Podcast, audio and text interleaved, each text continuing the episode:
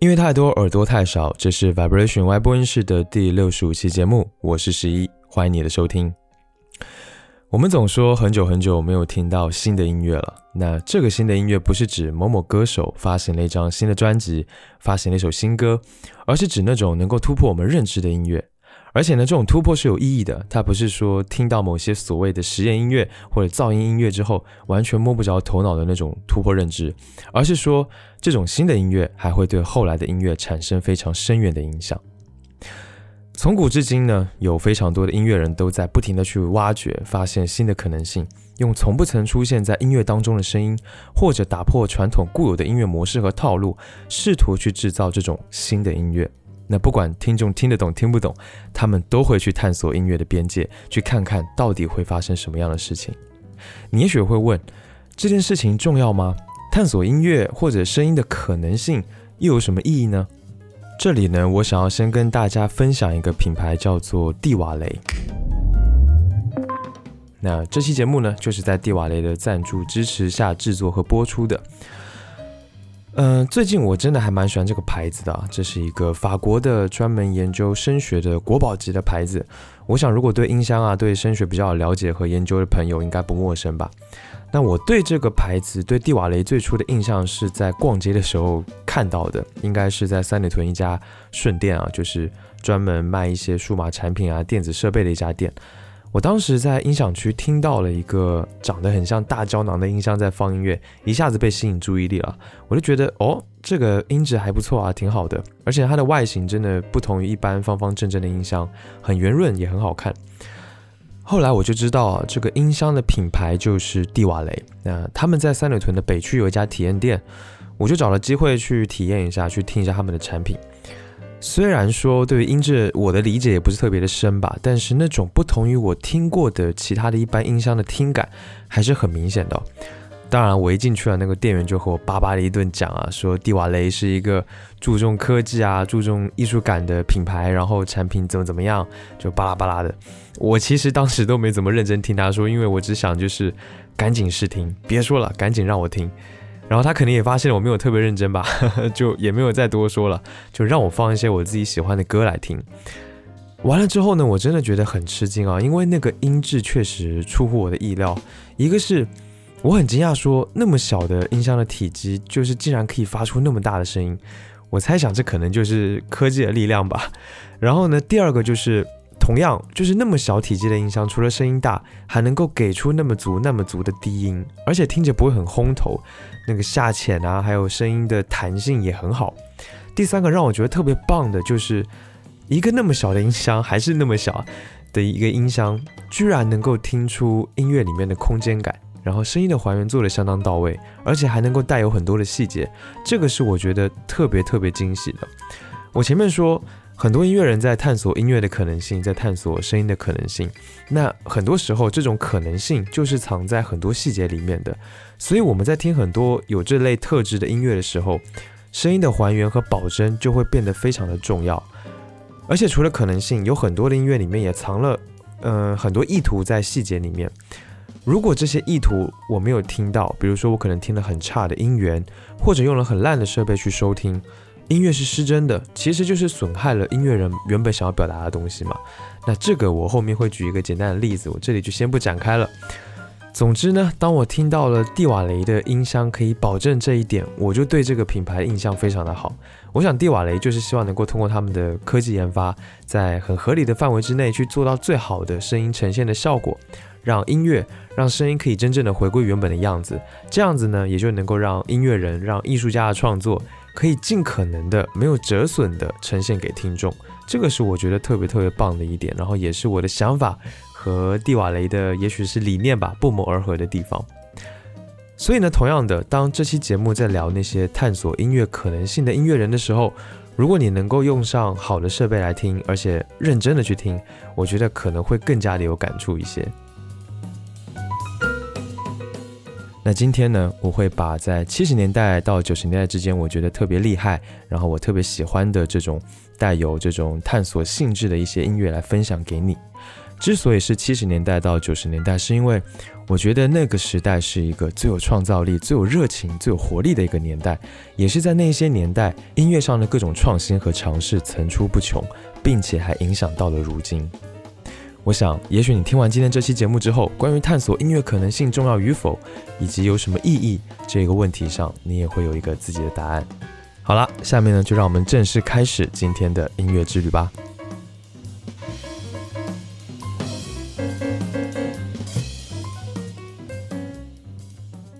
能够突破认知的新音乐，一般来说听起来都会有点怪怪的。所以呢，当我第一次听到德国最重要的乐队之一 Craftwork 的音乐的时候，就会有一种“哇哦，这个好特别”的感觉。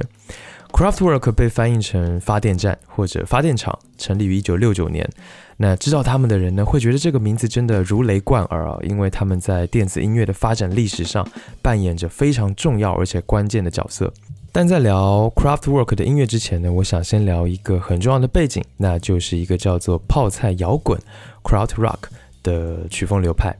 如果你很熟悉摇滚乐历史和电子乐历史的话，对这个发源于上个世纪六十年代末的一个德国实验摇滚运动肯定是不陌生的。泡菜摇滚是非常重要的，它的影响很深远，对当时霸占音乐市场的英国和美国有很大的冲击。比如说，八十年代初，相当多的后朋克乐队就受到了他的影响，呃，Joy Division，还有 The Four 等等。那当然呢，还有 David Bowie 的《柏林三部曲》也是深受泡菜摇滚的影响。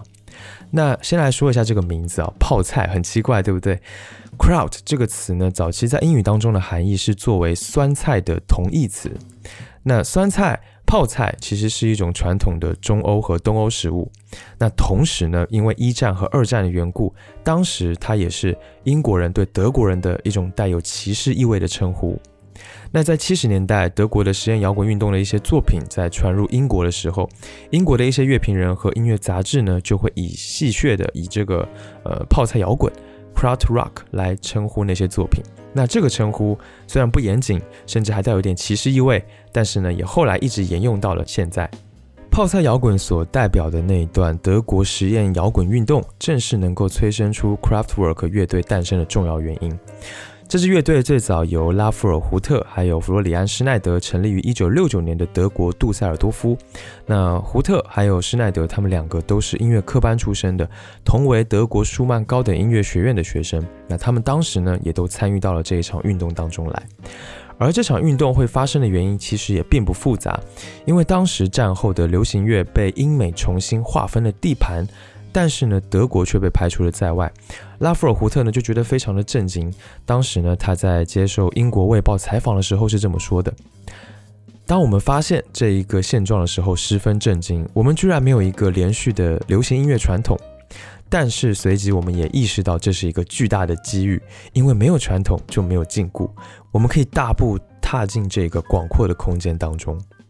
所以对 Craftwork 来说呢，他们对音乐、对电子乐的探索有一个目标，就是希望能够摆脱英国和美国流行乐那种无聊的模式，创造属于德国人自己的声音。Craftwork 他们怎么做的呢？他们其实最早的时候呢，他们几张专辑可能前三张还是摇滚乐的范畴，因为他们没有抛弃传统的乐器。但是呢，你已经可以在当中听到，比如说风琴啊、小提琴啊这些比较其他不常见的乐器。呃的出现，那这些尝试其实和一些当时其他的泡菜摇滚乐队没有什么不同。但是从一九七四年开始，他们发布了专辑《Autobahn》，一切都变了。他们可以说基本上脱离了泡菜摇滚的范畴，成为了新音乐流派的先驱。下面呢，我们先来听一下这张专辑当中的同名歌曲《Autobahn》，感受一下这是一张怎么样的专辑。这首歌呢的原曲有二十二分钟那么的长，但是呢有一首是经过剪辑的三分钟版本，这个版本呢也是当时登上了一些流行排行榜的一首。那因为节目时长的关系，所以呢下面我们听的就是这三分钟的版本。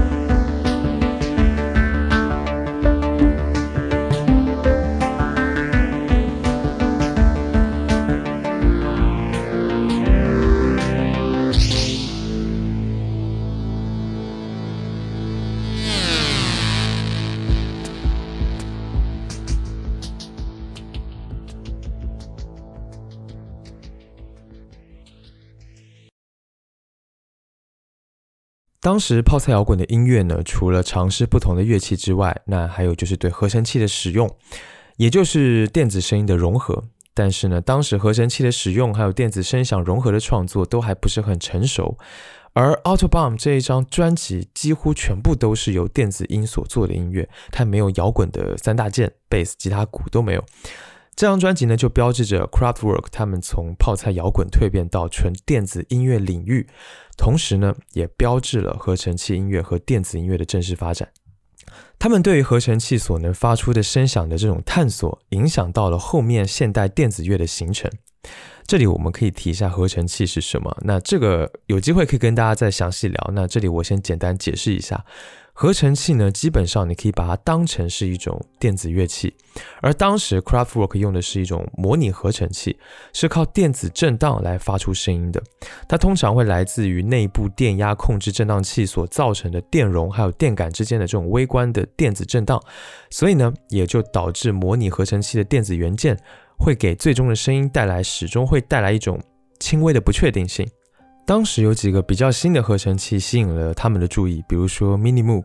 比如说 APR Odyssey，还有 EMS Sneezy AKS 等等。那这几个合成器都有一个共同的特点，那就是便携、迷你。最早的合成器其实体积都非常的庞大，很难很难使用啊。但是这种便携合成器的出现呢，不仅让合成器变得好用，价格也会便宜不少。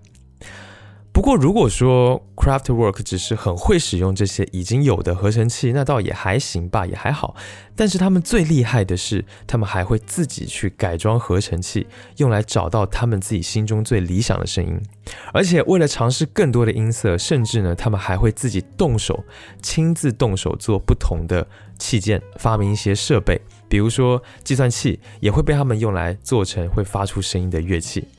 所以这些尝试就让他们的音乐的声音充满了变化，甚至是有一点点的温度。因为我们都知道啊，就是电子音，无论你如何去听，它听上去都是冷酷冰冷的，肯定是比不上一些，比如说呃木质的乐器所发出的声音的那种温暖真实。但 Craftwork 他们用这种方式打破了这种限制。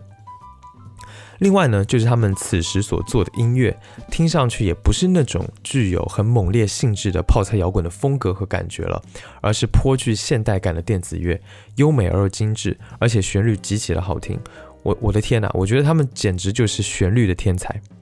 而且他们的节奏也相当的准确，我想这也是电子乐的一个特点。那除了一九七四年的《Outer Hum》这张专辑呢，他们在一九七七年发行的《Trans Europe Express》，还有一九七八年发行的《The Man Machine》这两张专辑也相当具有影响力。可以说，在我的心里，他们在七十年代发行的这三张专辑，可以说是他们最有影响力、最棒的专辑了。下面呢，我们来听一下发行于一九七八年的专辑《The Man Machine》当中的歌曲《The Robots》。他们一直会称自己的风格是 Robot Pop，也就是机器人流行。我想这一首歌呢，可以很好的代表他们给自己定位的风格。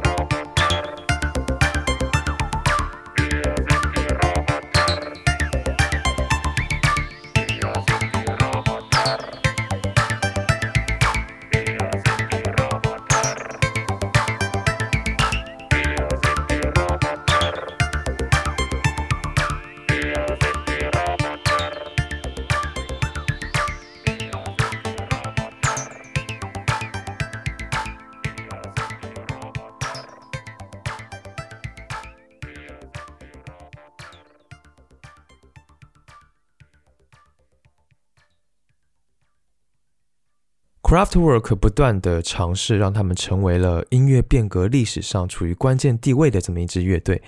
呃，可以从他们的专辑《Autobomb》当中寻找到前卫摇滚进行合成器实验的各种蛛丝马迹，也可以从七七年发行的那一张《Trans Europe Express》当中呢，听到现代 Hip Hop 里面对于鼓组 looping 的最初的尝试。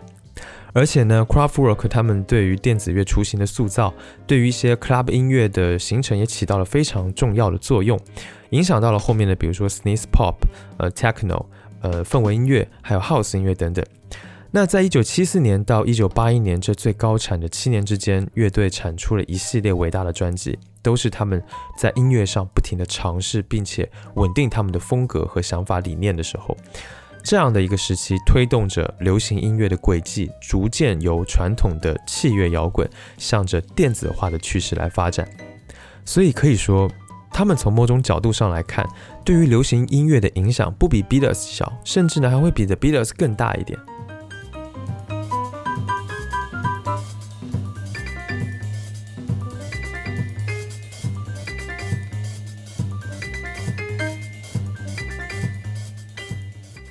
同样是七十年代，另一支伟大的乐队发行了一张伟大的专辑，那就是来自 Pink Floyd 的《The Dark Side of the Moon》月之暗面。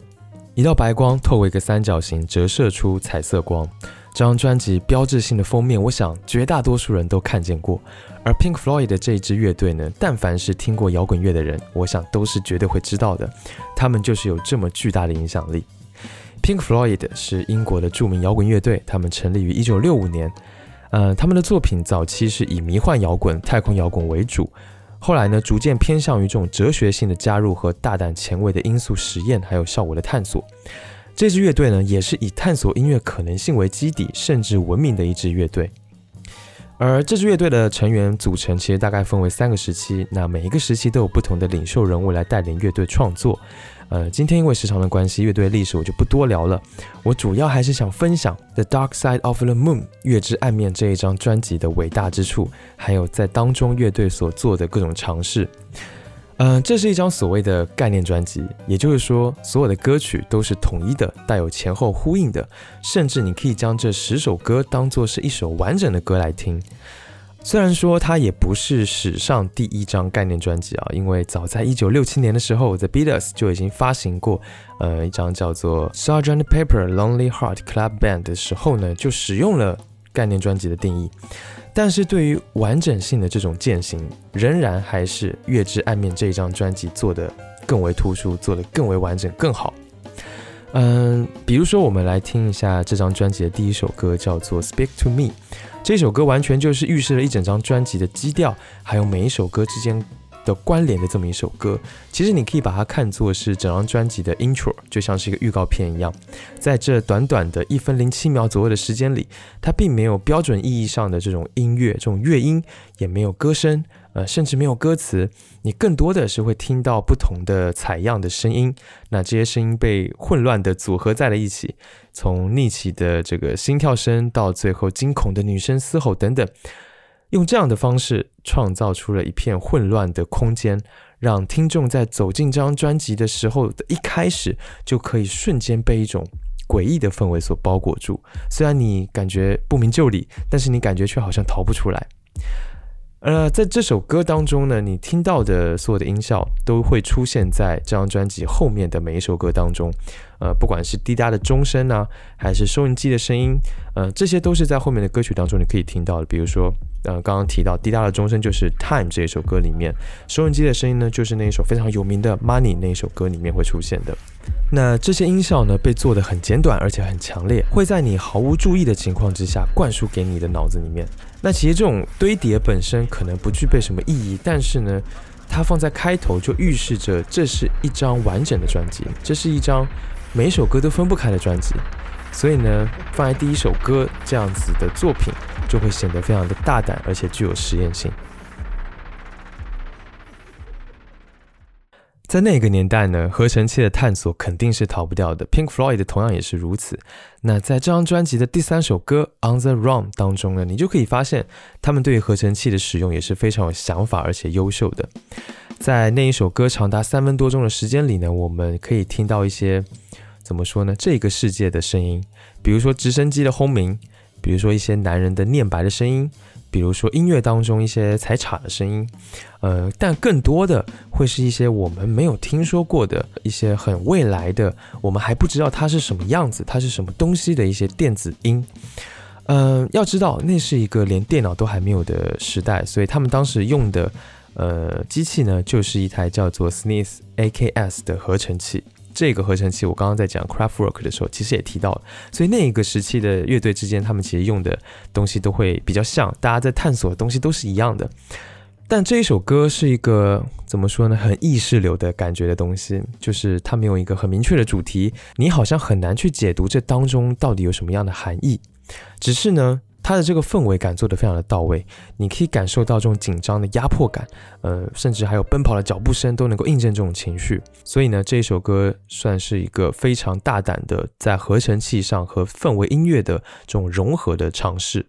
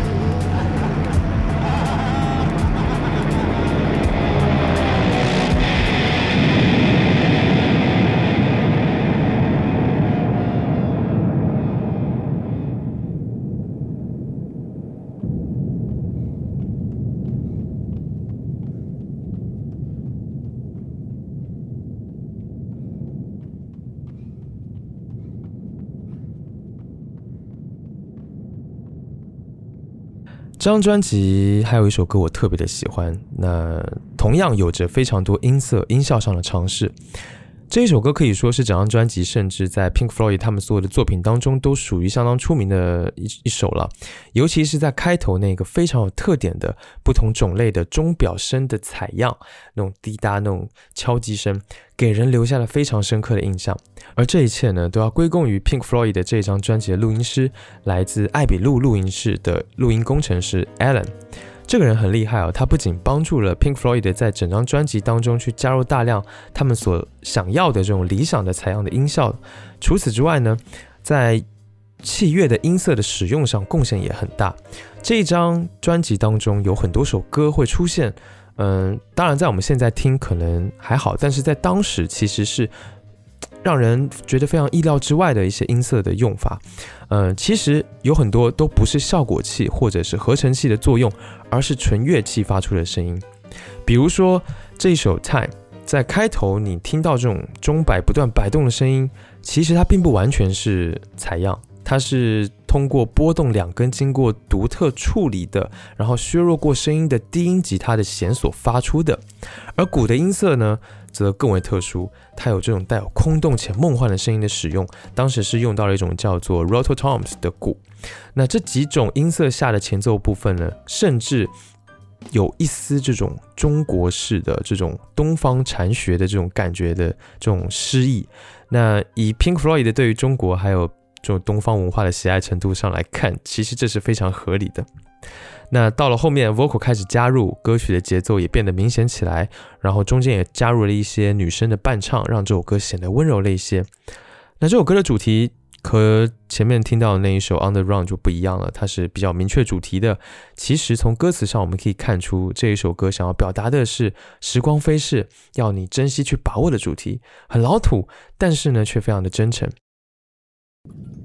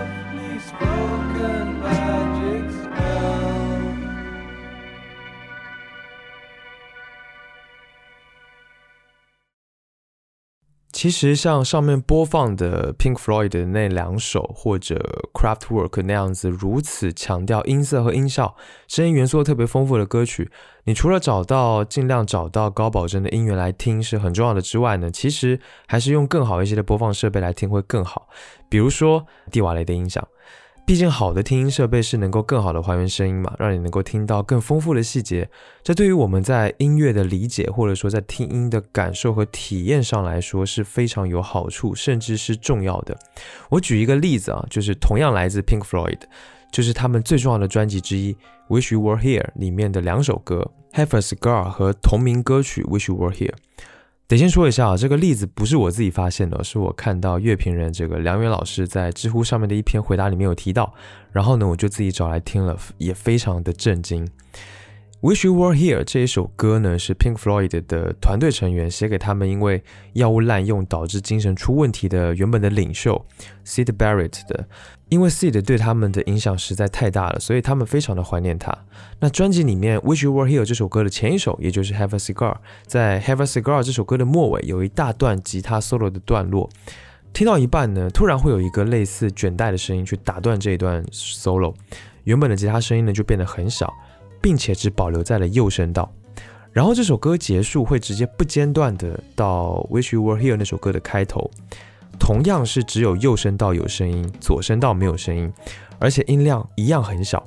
这时候你接着仔细听，会听到那一段非常经典的吉他 riff 出现。再过一会儿呢，左声道就会出现声音，应该是擤鼻涕的声音吧。呃，然后左声道就会响起吉他的声音，和右声道的那一个经典的吉他的 riff 呼应起来。这个时候，人声就又会从左声道响起，唱出了第一句话：So, so you think you can tell？然后呢，整首歌的音量就会回到正常的音量。这大概是这一个衔接的段落。右声道那段很小的声音，不是什么录音事故还是什么，就是这一切都是安排好的。那段经典的吉他的 riff 声音很小，其实就是收音机的声音。它是提前录好，然后用一台老的录音机放出来之后，再录下一次的。也就是说。这一首歌正常声音的吉他，只是在附和录音机里面的那段 riff，然后唱起这一首歌，相当于最好听的、最重要的那段 riff 的旋律是留给收音机的，是留给 Sid Barrett 的。而现在的成员就通过这种方式和 Sid 隔空合作了这一首歌，Wish You Were Here，希望你在这里。还能有什么比这种方式更能表达这个意思的呢？这是一个太小太小的细节了，但是这个细节却几乎反映了整个创作的构思。我觉得几乎可以说是全部了，而且是最能够让人动容的部分。但是这个细节却几乎没有什么人知道，没有什么人发现过。这是为什么呢？一个原因是音源。原本这一张专辑初始的版本是黑胶唱片，还算是保留了这个细节。但是后来经过了著名的响度战争之后呢，CD 版本的专辑这部分的细节被消解了音量。声音的质感也因此有了一些改变，所以听的人本来就很难会意识到说这是一段从收音机里面传出来的声音。另一个原因就是听音乐的设备，如果我用很普通甚至很烂的，然后没有什么还原度的设备去听，哪怕你听到了，可能也很难分辨得出来。如果没有分辨出来，你没有听到这个细节，那。我就不理解，就不了解这首歌是通过什么样的方式去表达音乐人所想要表达的意思。所以这就是我前面说的，要找到好的音源，还有用比较好的设备去听的原因。有很多好音乐真的是音乐人在细节上下足了功夫，把自己的那一种艺术概念和意图、动机都放到了这种细节上。你只有听到了细节，才算是真正听懂了音乐人所创作的音乐。所以呢，像蒂瓦雷他们做出来的产品，就是致力于要去还原声音，还有艺术家意图而去做的。通过他们的音箱也好，嗯，耳机也好，你是能够听到音乐最原本的样子的。这对于在听音乐上有追求的人来说，基本上就是一件很重要的事情。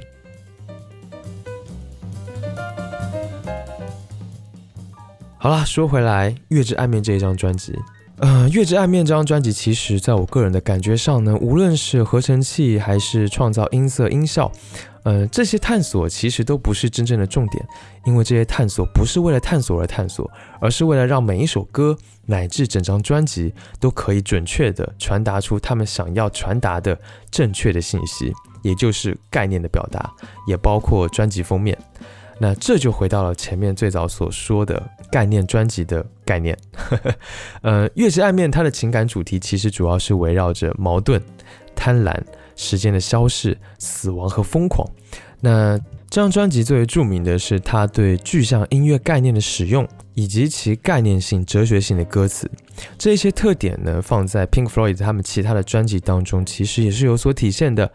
嗯，但是这张专辑分为 A、B 面，每一面呢都是一篇独立而持续的乐章，每一面的五首歌都反映着人生的不同阶段，并且以心跳声作为起始和结束，借此呢来探讨人的天性还有共鸣。这种处理方式让整张专辑呢就像是一张怎么说呢？伟大的艺术宣言吧，不断的冲击着每一位听众的世界。也是从这个时候开始，人们听音乐第一次开始不用“我喜欢这段旋律”或者“我喜欢那首歌”来描述对一张专辑的印象，反而更多的开始学会描述感受，自己的感受。因为听完这张专辑之后，每个人都经历了一段相对完整的体验，而这种体验是无法割舍于感情而存在的。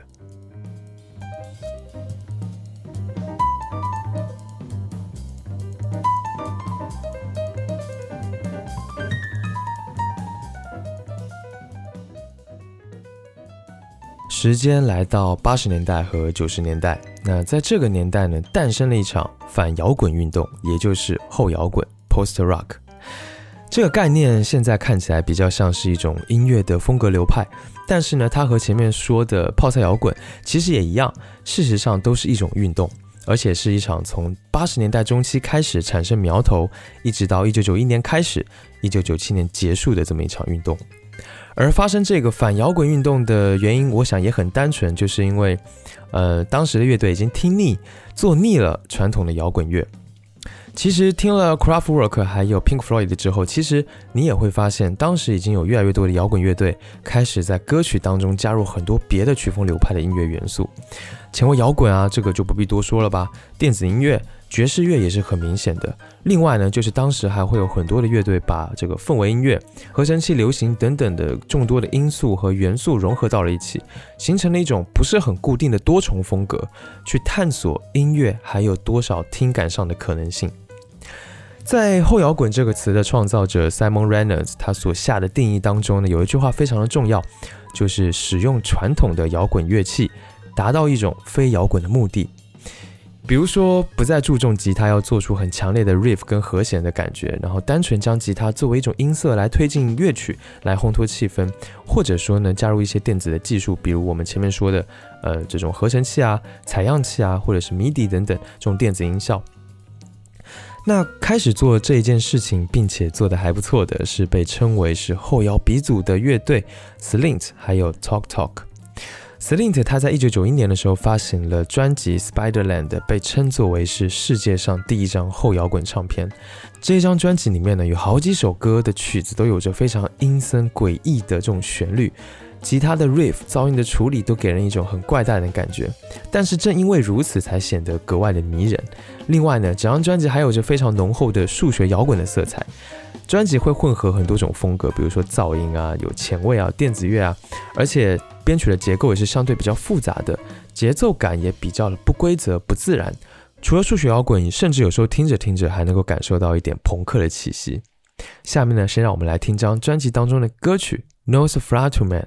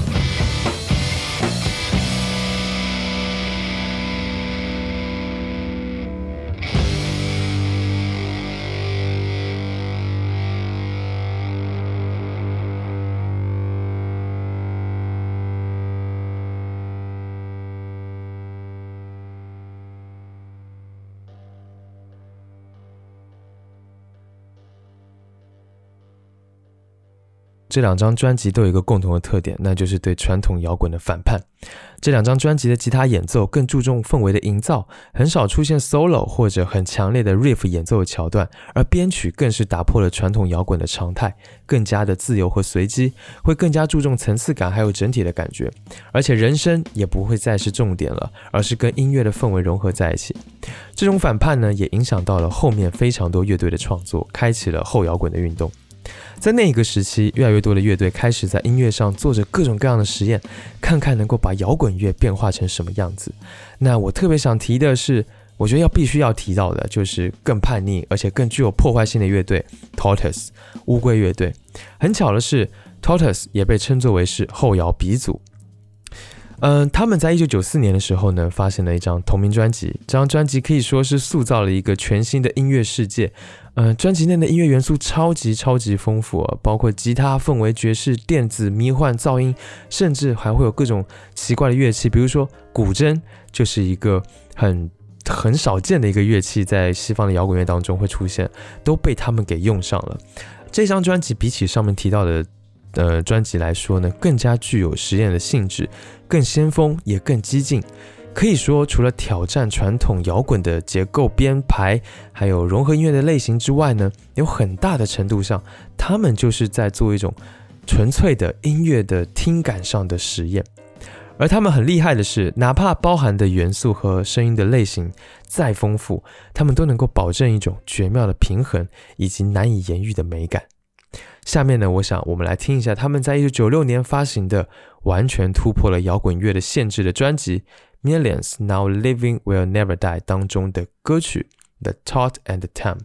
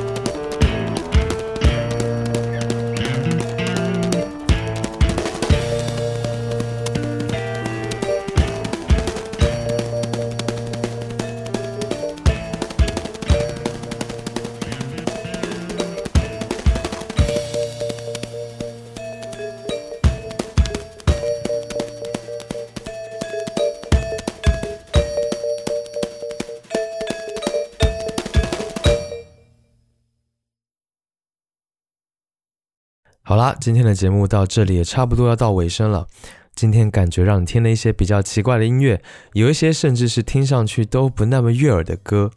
但是呢，这一些音乐背后虽然奇怪，他们却代表了那个时代音乐人们对音乐不断尝试特别元素，还有探索新的可能性的那种探索精神。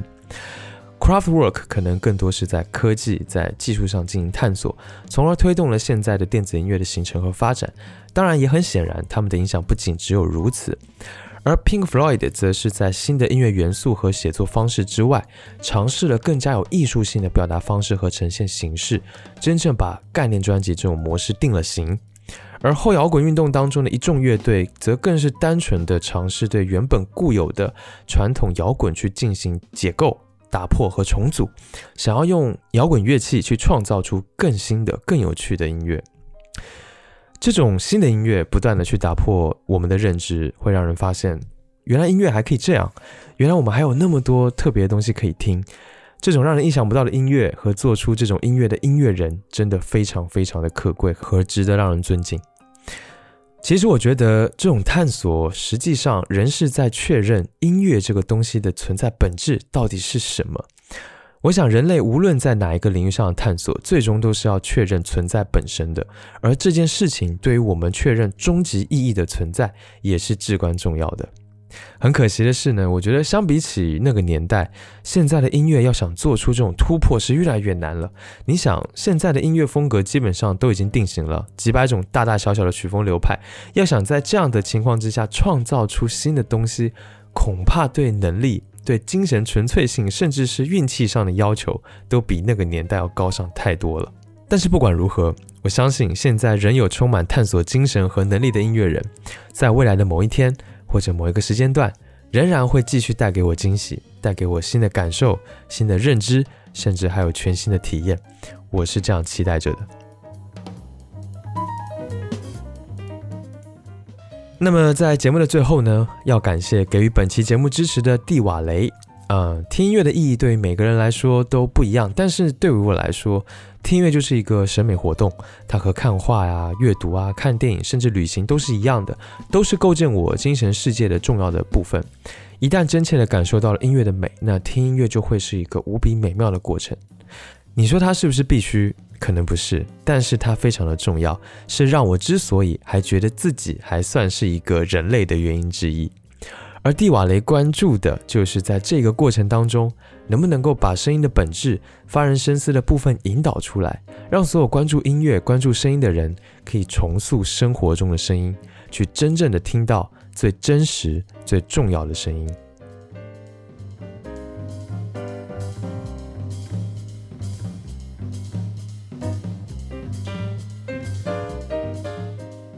好了，感谢你收听 Vibration Y 播音室。本节目是一档以音乐爱好者、乐迷的视角去分享音乐的播客节目。我想用自己微薄的力量，让你能够听到更多的、更丰富的音乐。